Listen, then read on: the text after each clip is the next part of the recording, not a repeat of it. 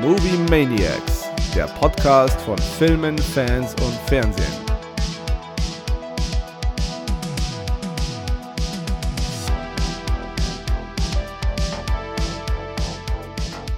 Hallo ihr da draußen und herzlich willkommen zu unserem kleinen Podcast. Ich bin der liebe Gakko und mir ist wie immer zugeschaltet der fabelöse Keru. Buongiorno. Hi. Tja, heute soll es um Fresh gehen, der, glaube ich, vor circa sechs Wochen Fresh. Auf, fresh, excited. Uh, ähm, der auf Disney Plus erschienen ist und das Erstlingswake von äh, Erstlingswake, das Erstlingswerk von Mimi Cave ist, die mir vorher aber auch noch kein Begriff war. Ähm, es wird heute zu massiven Spoilern kommen, was die Handlung angeht, denn der Film ist eigentlich fast nicht zu besprechen, ohne zu spoilern. Wir werden aber versuchen, am Anfang möglichst spoilerfrei, soweit es geht, äh, mal durch den Film gleiten, aber dann rechtzeitig nochmal Bescheid geben, falls äh, jemand sich dem vollen Filmgenuss hingeben will. Der sollte dann einfach vorher abschalten. Okay, ähm, soll ich kurz äh, den Inhalt zusammenfassen? Spoilerfrei. Ja, ja, ja, ja, bitte. Das würde Okay, mich interessieren, also, wie du versuchst, wir- das spoilerfrei hinzukriegen. Möglichst spoilerfrei. Also, äh, wir begleiten die junge Noah auf der Suche nach ihrem Traummann. Nach grausamen Tinder-Dates und Online-Date-Chats trifft sie ihren Traummann Steven in einem Supermarkt. Steve scheint das perfekte Matchup für Noah zu sein, doch bei einem Ausflug zu ihm nach Hause ändert sich alles. Äh, wunderschön, hast du das vorformuliert? Das habe ich vorformuliert, noch Ja, kurz schon- bevor schon. ich hier zugeschaut habe. Gut, okay, dann äh, kriegt man es natürlich spoilerfrei hin. Ja, dass man hier ein bisschen Seriosität hat. Ähm, ja, wie starten wir am besten mit einem Film, über den man nichts äh, spoilern sollte? Ja, ich, also davon können wir uns, glaube ich, gleich verabschieden. Ja. Also der Film hat einen großen äh, Turning Point, also einen wirklich, einen, einen Catch, auf, an, an dem sich das Ganze aufhängt und ähm, entweder man benennt den oder man benennt ihn nicht, aber dann kann man sich eigentlich das Sprechen von dem Film sparen. Ja, Ähm, ich würde vielleicht trotzdem gern so drauf eingehen. Also klar, ich habe vorher auch ein paar Trailer gesehen. Die haben auch nix, äh, so nicht viel verraten. So auch die Werbekampagne. Aber was man sagen muss, an, am besten gehst du ja in den Film rein, wenn du wirklich gar keine Ahnung hast und dir denkst, das ist jetzt wirklich eine Rom-Com. Aber Wenn du sagst, äh, man geht in den Film rein, haben wir eigentlich schon das erste Problem, weil das schon ein Film ist, dem ich eigentlich zugetraut hätte oder bei dem ich mich gefreut hätte, wenn der im Kino erschienen wäre und nicht direkt äh, auf eine Streaming-Plattform gewandert wäre. Das ist jetzt die Frage. Ist es der Thematik geschuldet oder weil der kam ja auch relativ äh, unvorbereitet, sage ich mal. Der war auf einmal so, Ja. ha, Fresh kommt raus, schaut euch den an. Und äh, Hulu, glaube ich, in, äh, in den USA und bei uns halt dann auf Disney Plus. Was ja eh schon so grotesk ist, dass dieser Streifen dann auch ausgerechnet halt bei Disney erscheint.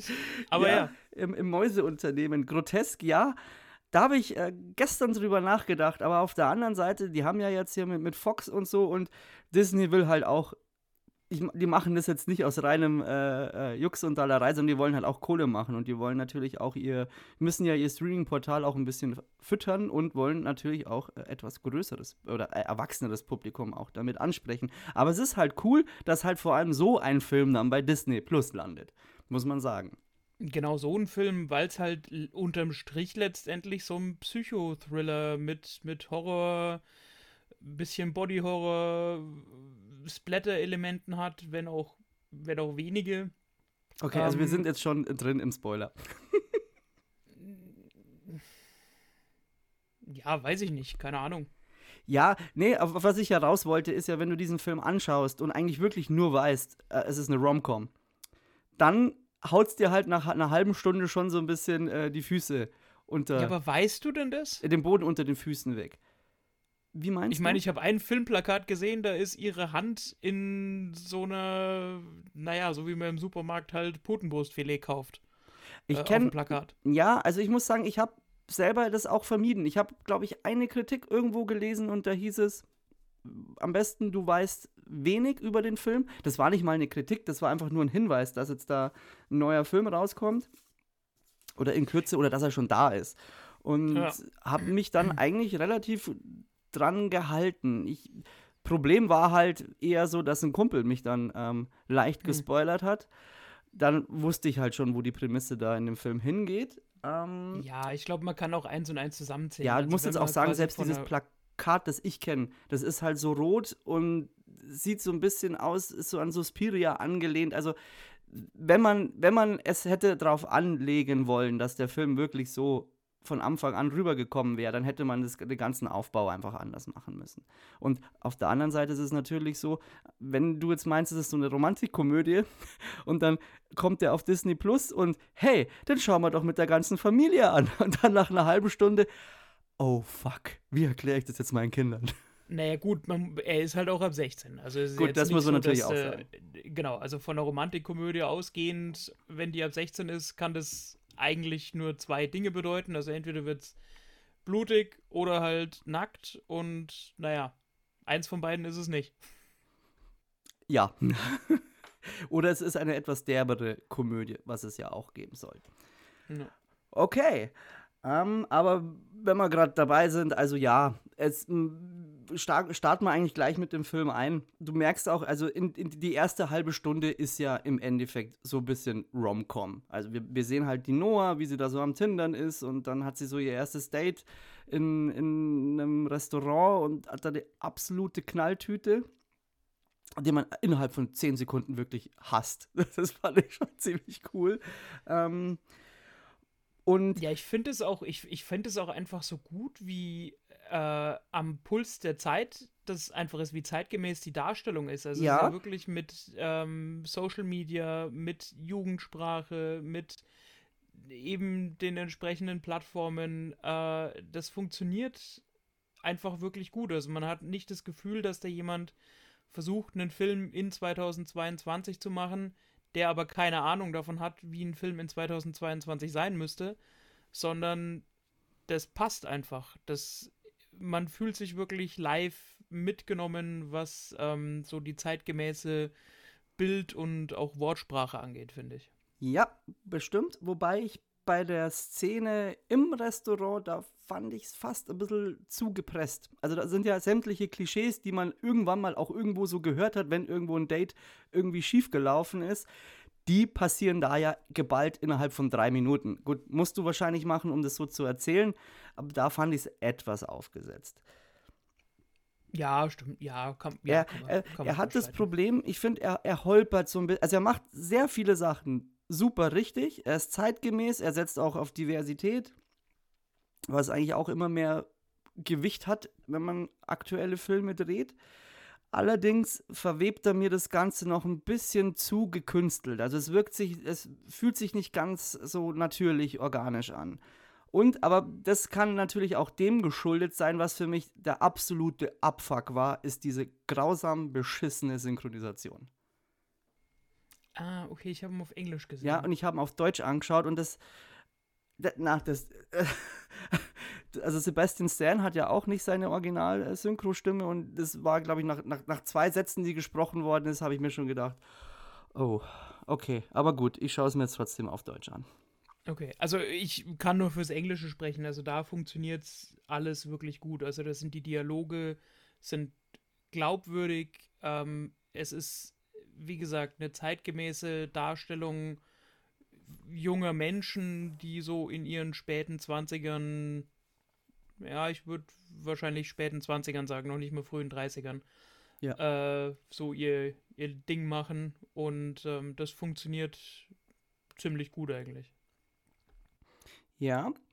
Und ich beim Aufbau ist mir aber schon aufgefallen, also ich finde gleich in den ersten fünf Minuten, selbst wenn man die erste halbe Stunde so konzipieren will wie so ein Dating-Film, hat der schon aber was Beunruhigendes, was Bedrückendes von den Kameraeinstellungen auch und von der Farbgebung her. Das wirkt, es ist, ist relativ wenig Musik, im, also generell kommt wenig Musik im ganzen Film vor, also Filmmusik komponierte.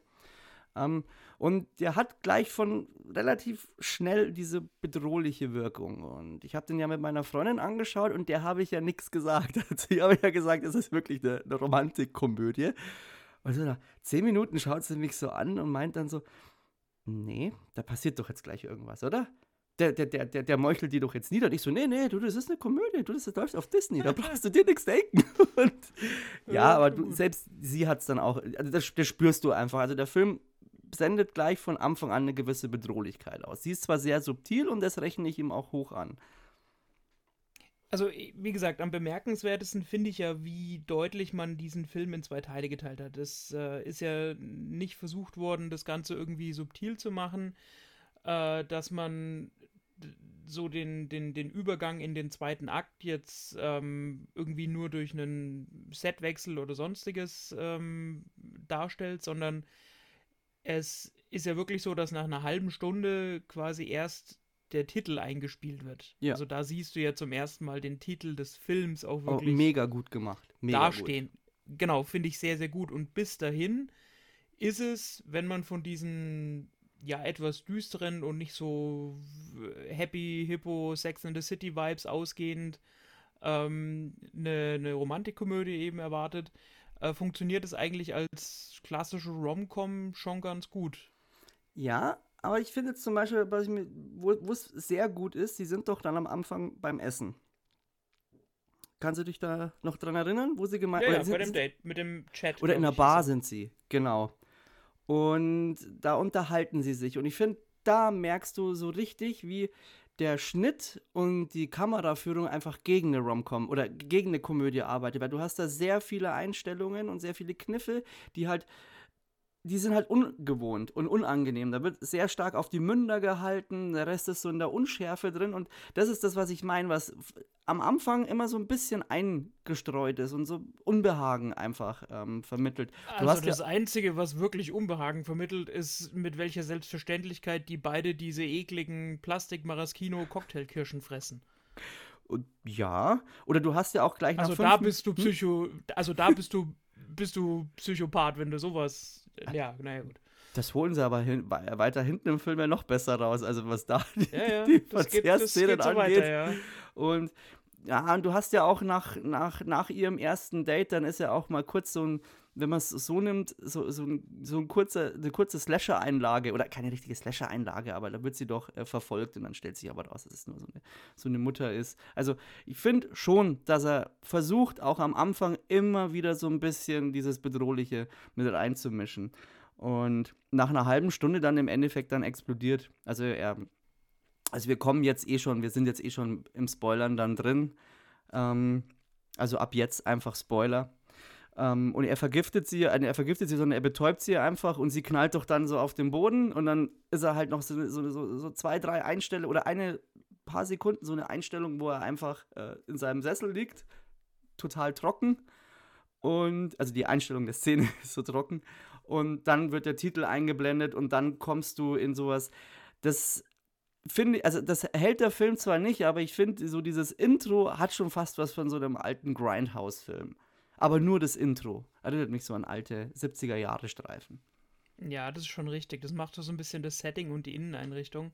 Ja. Äh, was mir vielleicht noch, also um nur so ein bisschen mehr Fleisch dran zu packen an die Handlung, ähm, zu, den, zu den handelnden Personen. Also du hast halt die Noah als, äh, als Hauptperson, äh, dann ihre beste Freundin, so als Nebendarstellerin, die aber durchaus im Verlauf des ganzen Films halt immer eine wichtige Rolle spielt. Die haben halt so ihre perfekte, ja, Freundschaft, so ihre Mädchenfreundschaft äh, erzählen sich alles, reden über Typen, reden über das äh, Dating-Verhalten ähm, und dann eben die Noah, die erst einmal daneben greift und schon fast so ein bisschen auch den Glauben überhaupt an, an, an Dating und Liebe verloren hat. Ja, das sagt und dann sie halt, auch zu ihm. Sie genau, ja und dann halt so ihn das, als, äh, als perfekten Posterboy schon fast äh, zufällig im, im, im Supermarkt in der Gemüseabteilung trifft. Ja, super geil ist das. Und er dann auch zu ihr doch sagt, er, er isst keine Tiere. Und ähm, sie sagt ja, glaube ich, dann auch nach dem, nach dem Date in der Bar, da versucht sie ihm so zu erklären, dass sie eigentlich, äh, wie du schon sagst, eigentlich komplett die Hoffnung aufgegeben hat, dass sie eine Person ist, die überhaupt in einer Beziehung sein kann und erwähnt dann auch e explizit, wie, ähm, wie sehr man auch Hoffnungen in eine andere Person einfach steckt, wenn du in einer Beziehung bist, dass sie sich trägt und ähm, ja, einfach dich durchs Leben einfach führt. Und ich Ja, finde, man projiziert halt seinen eigenen Optimismus da einfach drauf. Ja, und ich finde, dass dieser Satz in dem, was halt dann später passiert, einfach eine, dieser, dieser, eine enorme Gewichtung bekommt. Also ich finde, das hatte dann einen richtigen Punch, weil das ist ja, das muss man auch sagen, dass die ähm, Daisy Edgar Jones, so heißt die Darstellerin von der Noah, das ja auch wahnsinnig gut macht. Die ist ja 23 Jahre alt, das Mädel, und äh, steht ja Sebastian Stan, was das Schauspielerische angeht, in nichts nach. Und ich finde, dass sich das super cool auch verkörpert und du dann auch, äh, ja, das hat einfach Gewichtung dann, was da alles passiert. Das hat schon so einen Punch einfach mir auch versetzt. Ja, absolut, weil, äh, wie du schon sagst, also nach dieser halben Stunde kippt eben so diese ganze, diese ganze Handlung. Ähm, und er hat ihr dann ja so äh, K.O.-Tropfen in ihren Drink getan und sie wacht dann ja in diesem Verlies. Also wie, wie sind sie überhaupt dahin gekommen? Äh, ganz romantisch, wie sie denkt, dass er ist, hatte Mhm. sie ja auf dieses, auf diese Wochenendauszeit, sage ich jetzt mal, da in äh, Cottage Grove eingeladen. Ähm, und es kommen dann halt so die ersten paar Red Flags, nämlich dass sie so keine Internetverbindung hat, weder auf der Fahrt dahin noch äh, dann äh, WLAN in dem, in dem Haus, das ein sehr tolles Haus ist, also so ein absoluter Junggesellentraum, möchte ich jetzt mal sagen, freistehend, hohe Decken, viel klare Kanten, kubistisch, ne, hier, weißt, Türstopper aus Marmor. Ähm, und dass es da dann halt kein WLAN gibt. Also so, so ein bisschen dieses Unbehagen, was du vorhin auch schon angesprochen hast, kommt da überall raus. Ähm, und da sind sie dann eben und er, ja, K.O. tropft sie dann halt und dann wacht sie eben angekettet in diesem, in diesem Verlies auf. Und da fängt ja dann so diese eigentliche Handlung äh, erst an und er offenbart so ein bisschen, was er eigentlich macht und worum es ihm letztendlich geht. Genau, ähm, am Anfang fragt sie ihn ja, was er vom Beruf ist und er sagt, er ist halt Arzt, ähm, quasi so Schönheitschirurg. Und äh, dann, im, als er sie dann bei sich äh, eingesperrt hat, offenbart er ihr halt, dass er ähm, äh, einen exklusiven Kreis von Menschen ähm, bedient. Und zwar, indem er ihnen äh, Menschenfleisch zukommen lässt und Haare und auch äh, persönliche Habe und ja, damit sein Geld verdient. Und da nimmt das Grauen seinen Lauf. Ähm, ich musste Otto Gourmet für Hannibal Lecter Verschnitte. genau. Äh, ich musste schmunzeln, weil ich habe ihn ja zweimal dann angeschaut und es gibt eine Szene noch am Anfang, wo er bei ihr ist, bevor sie ihre erste gemeinsame Nacht verbringen. Und äh, sie isst dann diese Rippchen und er so, oh, oh, na, ich bin Vegetarier, aber komm, iss alles auf, ich, ich, ich fordere dich heraus, iss, äh, fordere dich heraus, äh, iss alles auf. Und dann fragt sie ihn so, ja, möchtest du etwas essen oder trinken? Und er sagt dann, nein, ich will nur dich. Ja, da muss ich sagen, das war fast ein bisschen zu erwartbar, äh, dass sie da eben ihre Korean Short Ribs futtert und er dann halt nur so sagt, so, ja, nee, ich, ich esse keine Tiere.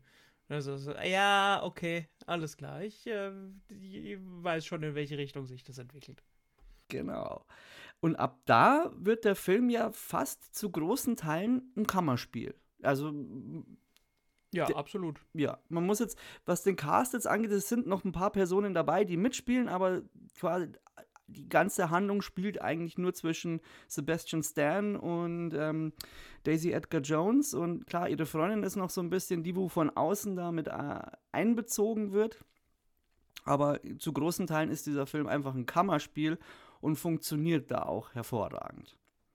Ja, man bricht ab und zu mal so ein bisschen aus, aber Hauptschauplatz der Handlung ist schon dieses, dieses Haus und ähm, dieses Setting, wo er sie und ja andere junge Frauen auch festhält, um sie dann fachgerecht auseinanderzunehmen und zu verschicken.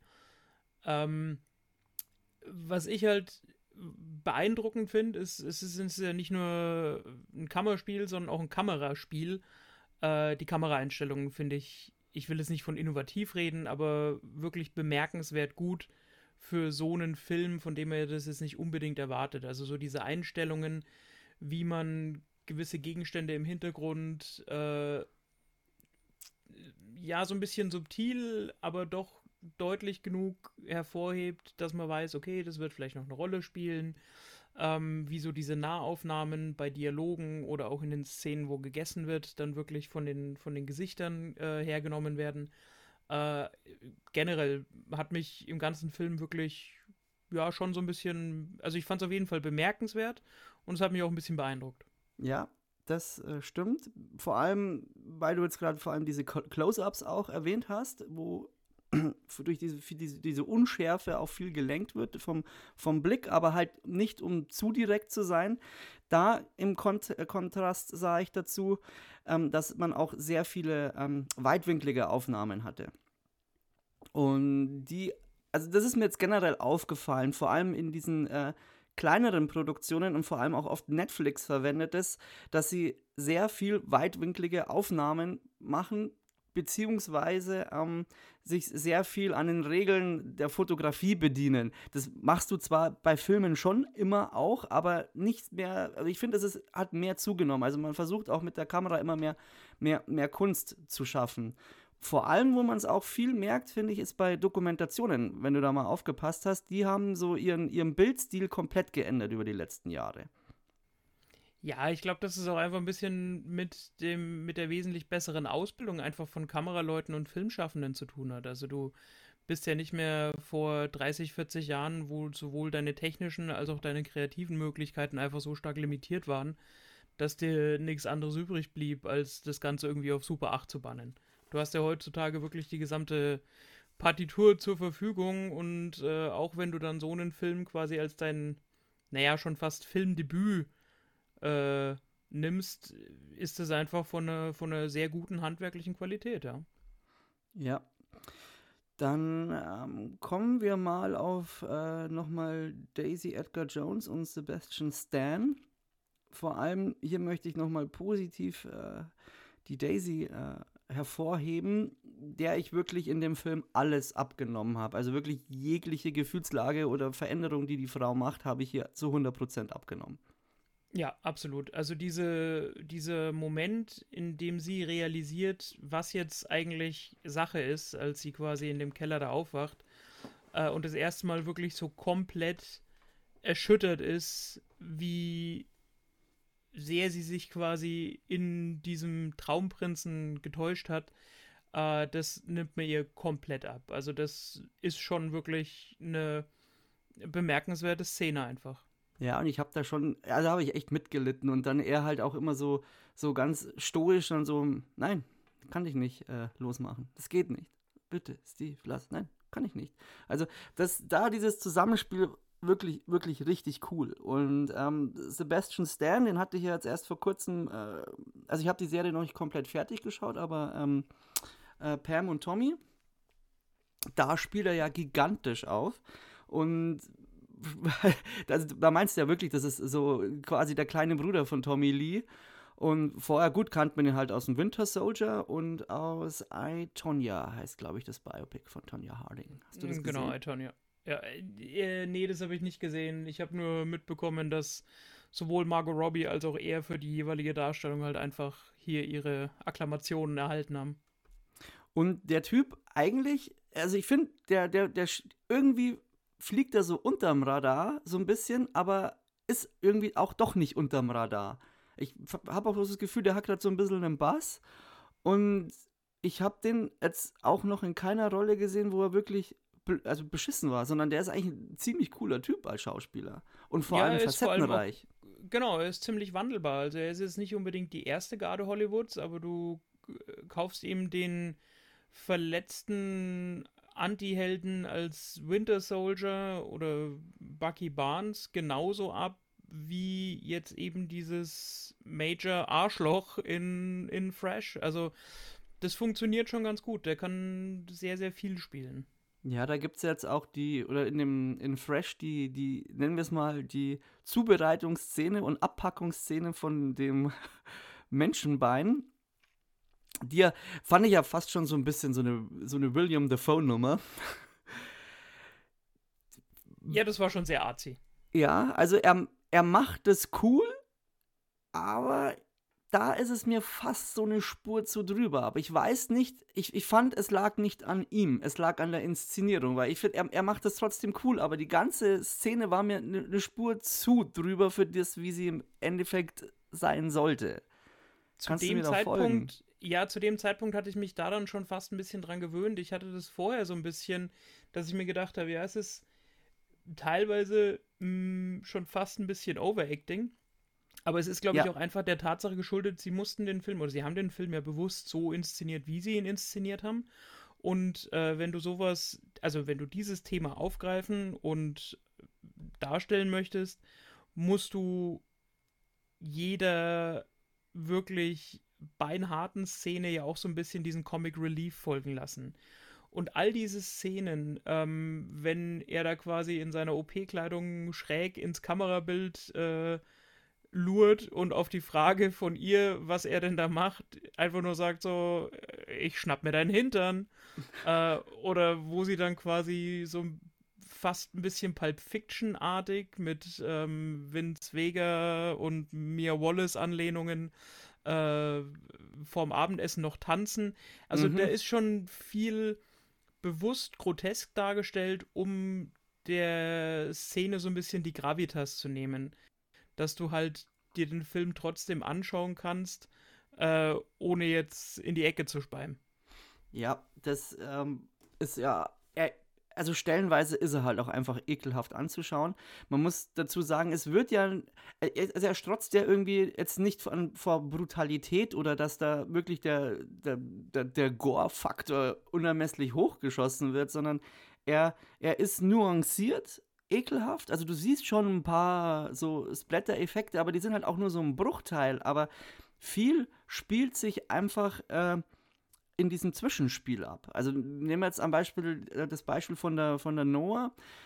Ihr Charakter muss ja im Endeffekt, also sie wird dann in diese Situation geworfen, ist erstmal verzweifelt, bekommt dann ja, glaube ich, dieses ähm, kleine Heftchen von ihm oder diese, diese Zeitschrift und da hat ja eine ihrer Vorgängerinnen reingeschrieben, wenn du diese Zeitschrift bekommst, dann mager dich und kämpf wie eine Löwin.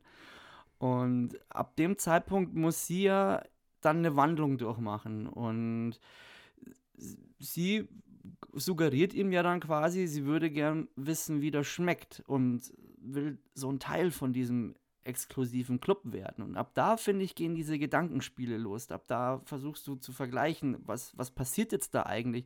Was schaue ich mir da an? Und äh, was macht es mit ihr? Was macht es mit mir, während ich das anschaue? Und vor allem, ähm, ja, und wie schnell man sich ja auch so ein bisschen da oder wie wandelbar der Mensch da ist, ähm, um, um aus so einer Situation rauszukommen. Und das macht den ganzen Film über sehr unangenehm anzusehen. Und ja, ich, der Horror findet schon im Kopf des Zuschauers statt. Also das wollen die Bilder schon auch so evozieren, weil es ist jetzt eigentlich keine Szene dabei, wo du sagst, das ist jetzt wirklich eine ultimativ grafische Darstellung wie in anderen Horrorfilmen, sondern es ist halt immer dann, wenn da irgendwie einzelne Fleischstücke gezeigt werden, die entweder zubereitet oder auseinandergenommen werden, halt einfach nur der Horror dran, dass quasi über dem Ganzen hängt, ja, das ist jetzt kein Schweinekotelett oder kein Prime Rib, sondern das ist halt einfach der Unterschenkel von der Zellennachbarin.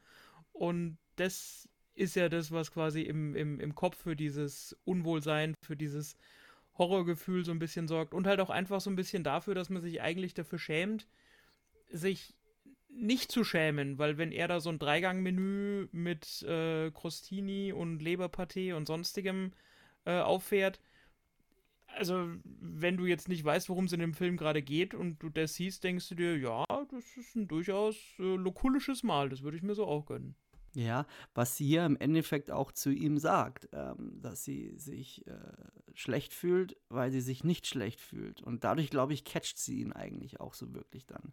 Weil ähm, sie kommt ja dann mit ihrer Art äh, ans Ziel. Aber an dem Punkt, wo du jetzt gerade bist, ähm, ja, also vor allem, wenn man jetzt auch den, ich, wenn wir jetzt mal auf diesen Fleischkonsum gehen, ich dachte mir dann so mal kurzzeitig, ähm, wenn jetzt so ein Tier es, äh, sprechen könnte und ähm, dann mit einem Starkoch irgendwie so an dem Tisch hockt und der dann gerade so einen Artgenossen von ihm zubereitet und dann erklärt, wie besonders das eigentlich war und wie wichtig das auch war, dass man das Tier so und so behandelt hat, dass es nicht zu viel Angst hatte und zu viel Adrenalin, weil das das ganze Fleisch so zerstört. Das hat er dem Ganzen ja dann schon eine sehr groteske Gewichtung gegeben. Ja, absolut. Und wie gesagt, das ist ja auch genau das, was den, den eigentlichen Horror in dem Film auch wirklich ausmacht. Ja, ich glaube, deine ersten Worte waren, du hast ja mir, glaube ich, geschrieben, äh, äh, sponsored by Peter. Äh, ja, also ich glaube, die Botschaft, die der Film schon auch mitgeben will, ist halt einfach so dieser völlig hemmungslose Fleischkonsum, beziehungsweise die Kritik an diesem äh, Fleischkonsum in unserer heutigen Welt. Es ist jetzt nicht so, dass der Film irgendwo so ein äh, Umweltschutz- oder Tierschutz-Logo irgendwo die ganze Zeit sichtbar mit sich rumträgt. Aber die Art und Weise, wie natürlich der Konsum der Fleischspezialitäten durch diesen Kundenkreis dargestellt wird, äh, das ist ja schon nicht frei von Kritik. Also da will man sich ja ganz gezielt entweder über diese, über diese Menschen halt lustig machen oder sie halt einfach so darstellen, dass es halt einfach wirklich sehr ja verabscheuungswürdige Subjekte sind. So ja, ja. deutlich kann man es, glaube ich, sagen. Ja, es wird ja auch äh, zum Beispiel, wenn er so erklärt, ähm, warum, äh, ich glaube, er erklärt ja irgendwie so, dass er mit, dass er 19 war, wo er wo er ähm, das erste Mal Menschenfleisch gegessen hat und er hat danach diesen Geschmack nicht mehr aus dem Mund bekommen und er wollte das immer wieder haben und es hat ihm irgendwie so, so Kraft gegeben und er erwähnt es, glaube ich, auch bei den Leuten, die das kaufen, dass sie etwas sehr Exklusives haben wollen, was kein anderer hat und was ihnen was gibt. Und ich habe mich da viel jetzt auch, ähm, ohne jetzt die Chinesen zu dissen, aber so an die chinesische Kultur erinnert gefühlt, weil da ja zum Beispiel auch also Schlangen oder so umgebracht werden und dann ähm, ich glaube sogar die Hoden verspeist werden, weil man sich dadurch mehr, mehr Potenz äh, erhofft. Oder ich glaube auch bei Tigern oder so, was ja eigentlich äh, ab absurd ist, weil du wirst halt nicht potenter, nur weil du von irgendeinem Tier irgendeinen, irgendeinen Scheiß halt frisst, weißt. Und solche Themen sind da aufgegriffen worden. Oder auch, ähm, dass, ich glaube, das sagt seine Ehefrau, weil das muss man auch sagen, man erfährt ja irgendwann im Laufe des Films, weil sie ist ja verschleppt und ihre beste Freundin kann sie nicht erreichen und sucht sie ja dann. Und äh, die Noah hat ja dann noch ein Foto geschickt, wo als äh, der Steven geschlafen hat und hat dann nochmal irgendwie so einen Hint gegeben für den, für den, auf das, dass der Barkeeper, ob sie den noch kennt, weil sie in dieser Bar waren. Und über den Barkeeper und ein paar Umwegen findet sie halt letztendlich raus, wo der Steven wohnt und tut er seine Frau kennenlernen. Kreditkartendaten halt. Also der hat halt in der Bar mit Kreditkarte bezahlt und der Barkeeper Gibt gibt, Molly, also der besten Freundin, halt den entscheidenden Hinweis mit dem Namen, ja.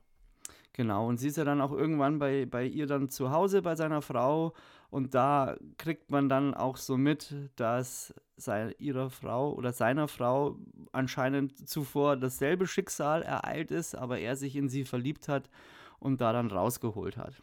So, Ich glaube, an der Stelle muss man auch dann so ein bisschen äh, diese Zweiteilung, die in dem gesamten Film dann ja auch stattfindet, ähm, so ein bisschen hervorheben, weil immer wenn es quasi diese Szenen in dem Haus sind, wo sich quasi die, das, äh, also die Protagonisten gerade aufhalten, hast du ja wirklich so eine absolut satte Farbgebung, wirklich dieses Color Grading par excellence und da, wo quasi diese Ehefrau und die Familie von ihm äh, gezeigt wird, ist es doch alles sehr kühl und auch seine Ehefrau ist wahnsinnig kühl. Ich meine, es wird dann ja so ein bisschen dargestellt, dass ihr eben auch das Bein fehlt und nahegelegt wird, dass sie eben eines seiner früheren Opfer war, aber er sich eben auch in sie verliebt hat und sie dann in so einer Art äh, ganz abgefucktem Stockholm-Syndrom sich in ihn verliebt und mit ihm eine Familie gegründet hat.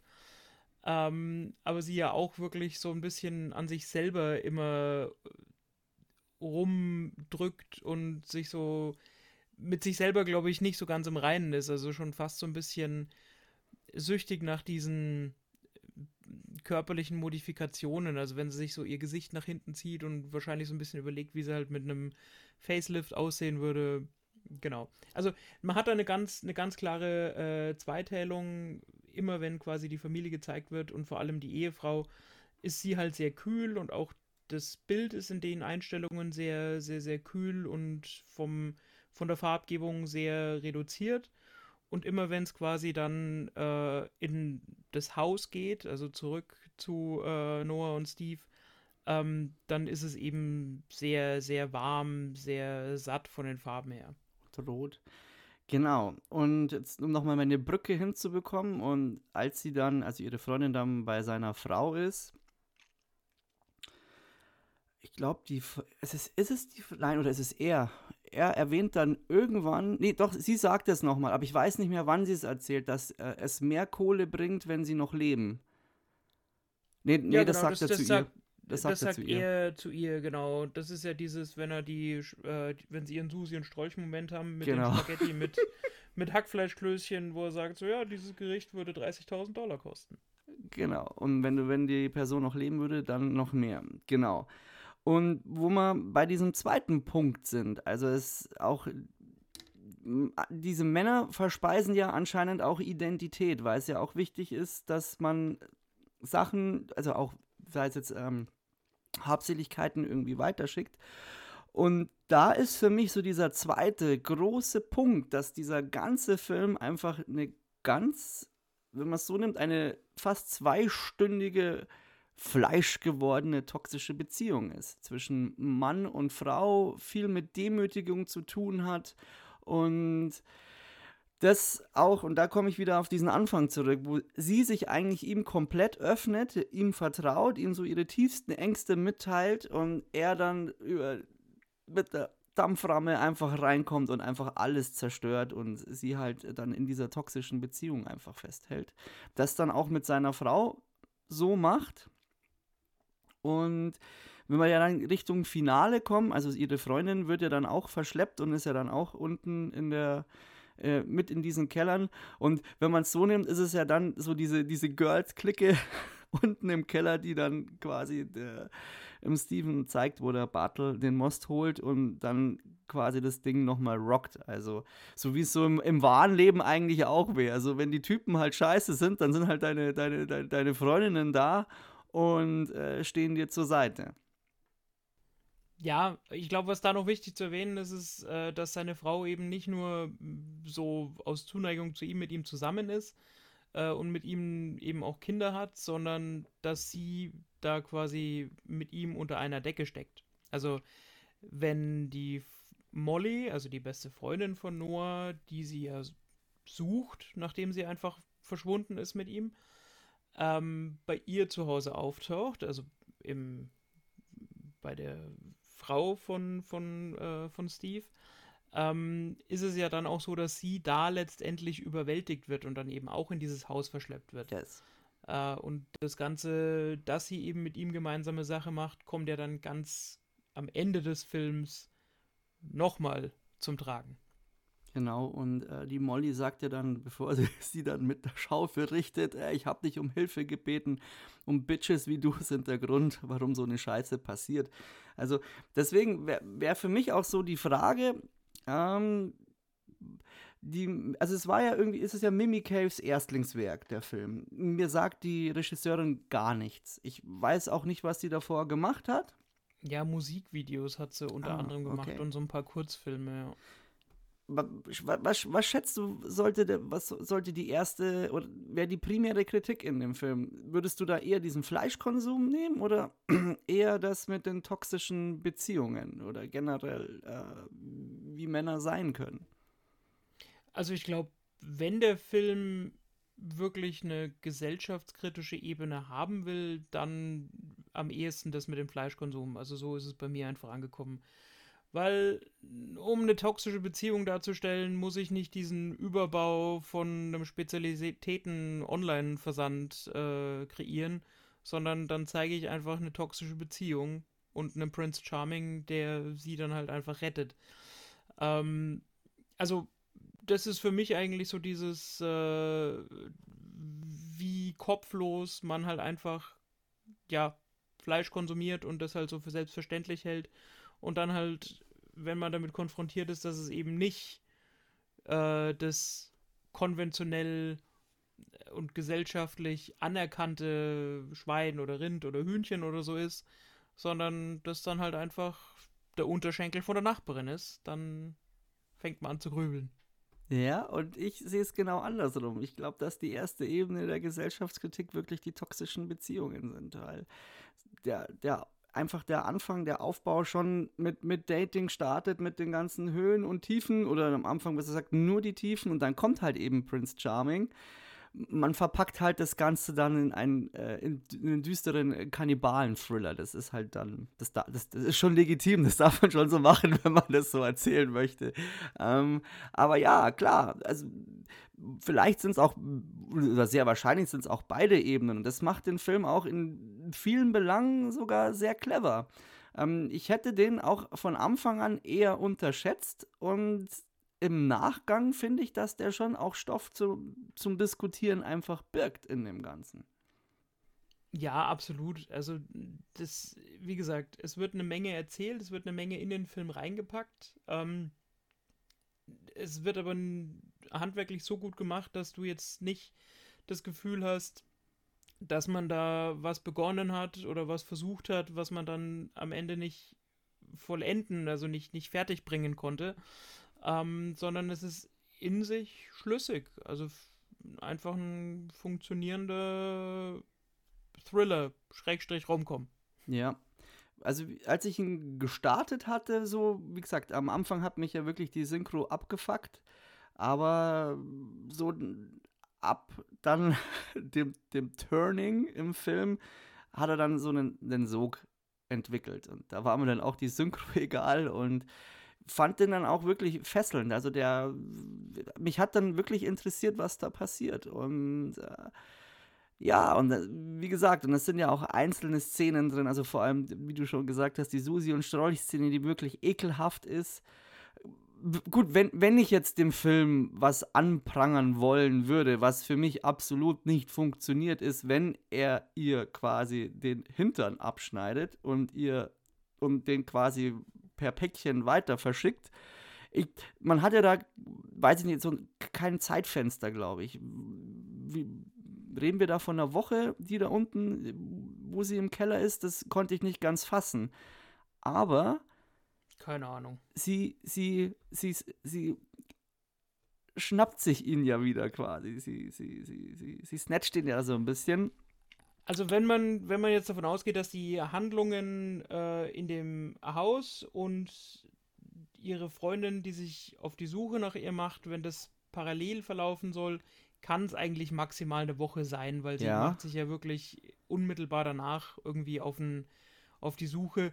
Und was natürlich nicht so ganz funktioniert, ist, äh, dass er ihr irgendwie den Hintern abnimmt. Ähm, genau, auf das wollte ich hinaus genau, sie halt irgendwie zwei, drei Tage später wieder normal laufen und sitzen und so kann. Ja, und geschweige denn soll sie dann in eine, äh, dann nochmal zu einem gewissen Geschlechtsakt äh, hinführen und da wäre, un das wäre undenkbar in der Situation. Also vor allem die Schmerzen und das alles, gut, sie, sie entledigt ihn ja zuvor dann seines Gliedes und eine auch äh, äußerst... Alter, gib mal eine Spoilerwarnung. Wir haben, wo muss ich denn jetzt eine Spoilerwarnung geben? Wir haben die vorher ja, schon Ja, weil das Thema ist. Nein, stimmt schon. Nein.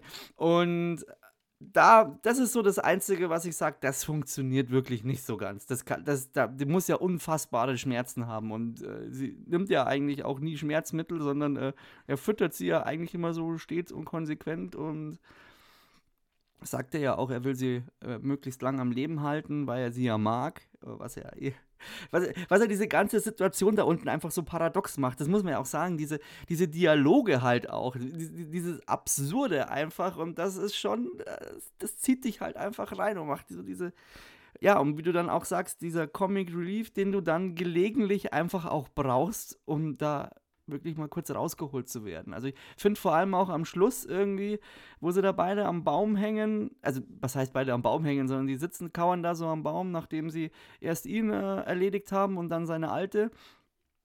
Ähm, und dann noch irgendwie so einen Spruch bringen, wer war das? Das war seine Frau. Wer ist verheiratet? Äh, er war verheiratet. Das ist zwar ein total platter Witz, aber du brauchst den irgendwie in dem Moment.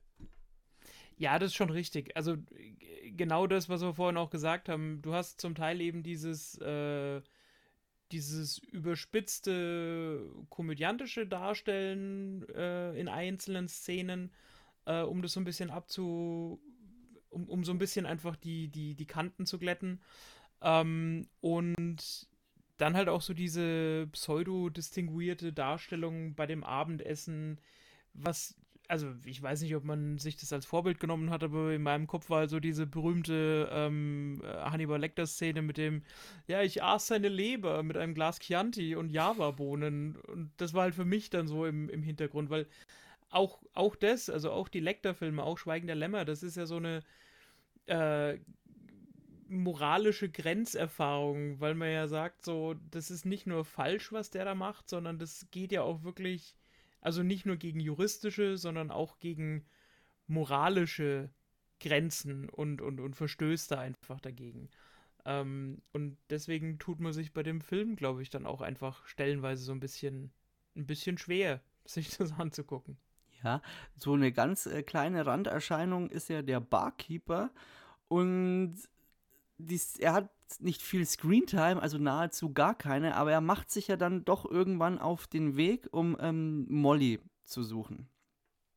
Ja, und weil also, er weiß, da muss ich ist, sagen, aber ich fand die Szene fast noch ein bisschen, da hätte man fast sogar noch ein bisschen Handlung rausnehmen können. Also dafür, dass der so eine kleine Rolle hatte, war der schon relativ oft irgendwie zu sehen. Ja, allerdings fand ich das gar nicht so unwichtig, weil er theoretisch der vermeintliche Retter in der Situation hätte sein können.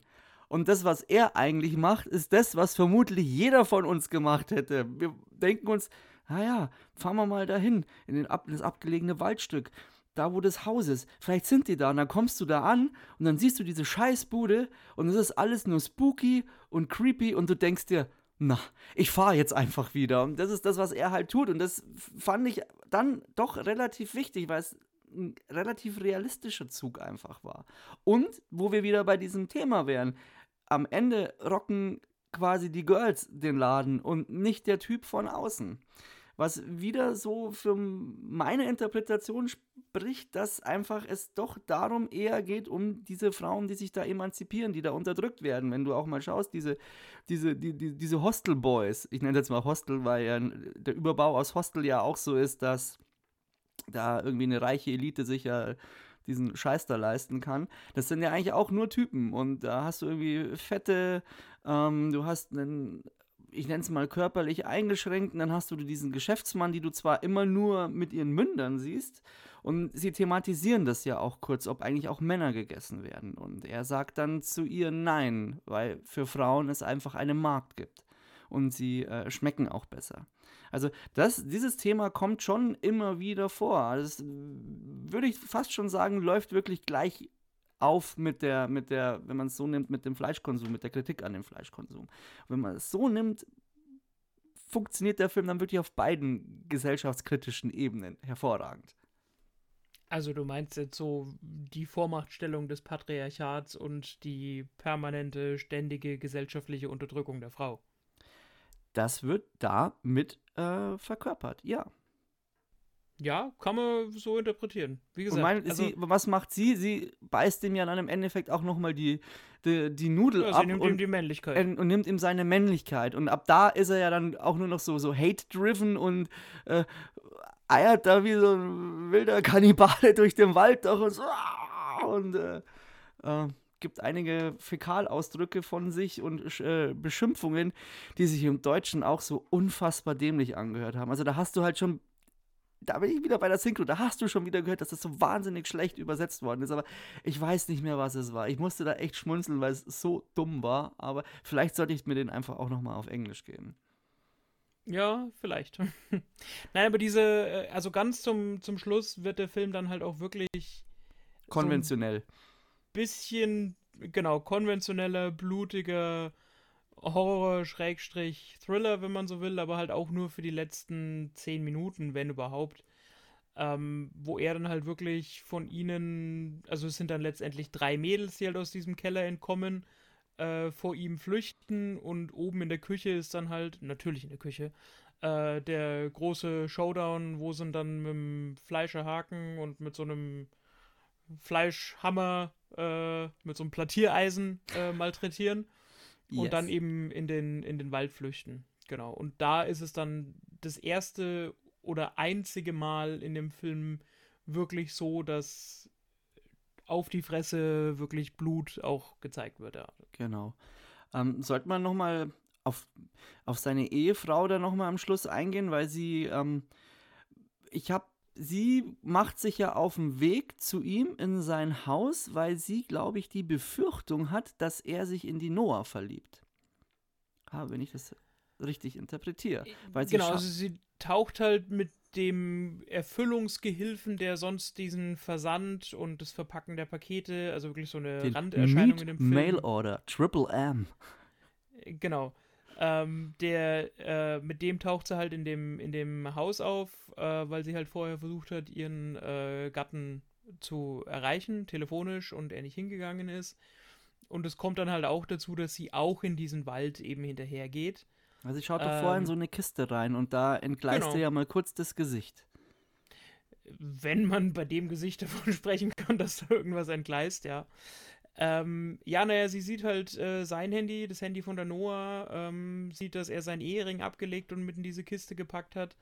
Äh, und ja, dass sich im Prinzip diese Geschichte, wie es mit ihr war, also dass er sich in sie verliebt hat, mit ihr ein neues Leben angefangen hat, mit ihr Kinder gezeugt hat, dass sich das jetzt potenziell wiederholen könnte, weil er sich halt in die Noah äh, verliebt hat.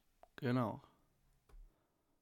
Und somit Ja, und dann marschiert sie denen halt allen hinterher in den Wald. Und eine der wahrscheinlich eindrucksvollsten Szenen ist ja, dass sie versucht, ihrem Mann zu helfen, indem sie dann auch auf die Noah losgeht und versucht, sie zu erwürgen. Und da hast du dann auch wieder so diese Kameraeinstellung auf, auf das Gesicht von der Ehefrau, als sie sie eben, als sie über ihr liegt und sie wirkt. Mhm. Und das Gesicht wirklich wie so eine Wachsmaske, wie so eine, schon, schon fast so Jason-artige, so eine Eishockeymaske, ähm, wie versteinert ist, während sie sie erwirkt. Also du siehst keine Anstrengung in dem Gesicht, sie verzieht da keine Miene, sondern das ist wirklich wie mit Botox einmal mit einem Liter Botox komplett äh, lahmgelegt. Genau. Gut. Dann würde ich mal zu einem Resümee kommen. Punkte. Ja, keine Ahnung, was, was, was, was machst du aus so einem Film? Also, der ist kurzweilig, den kann man sich gut anschauen. Du musst halt irgendwie hartgesotten sein äh, und kannst ihm jetzt irgendwie so eine Kritik an Fleischkonsum, an toxischen Beziehungen, an akzeptiertem Patriarchat irgendwo rein interpretieren.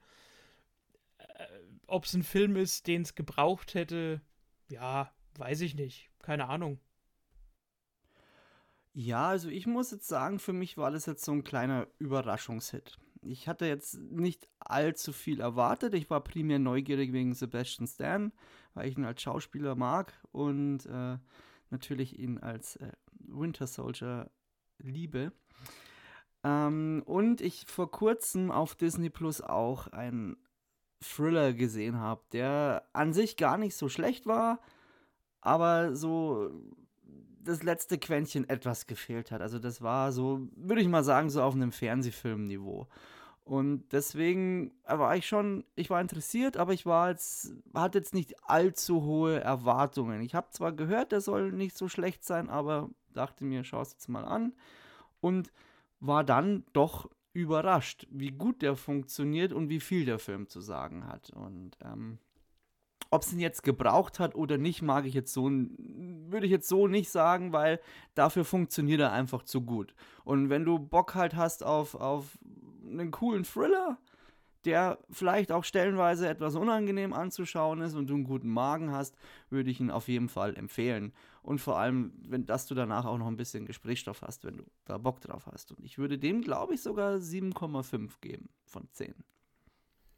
Äh, ja, sehe ich ähnlich. Vor allem, weil es halt einfach auch ein Film ist, der ein unkonventionelles Thema behandelt, das so in der jüngeren Vergangenheit, glaube ich, wenig repräsentiert wurde in, in Filmen. Zumindest jetzt nichts, woran ich mich groß erinnern könnte. Ähm, das handwerklich gut umgesetzt ist. Wie gesagt, Highlight für mich ist tatsächlich Kameraführung, der Einsatz von, von Farbe, von Color Grading, der Ja. verschiedenen Filter, die halt drauf liegen. Ähm, tatsächlich auch der reduzierte, aber gezielte Einsatz von Musik. Also immer wenn halt Musik gespielt wurde, hat die tatsächlich auch zur Szene beigetragen.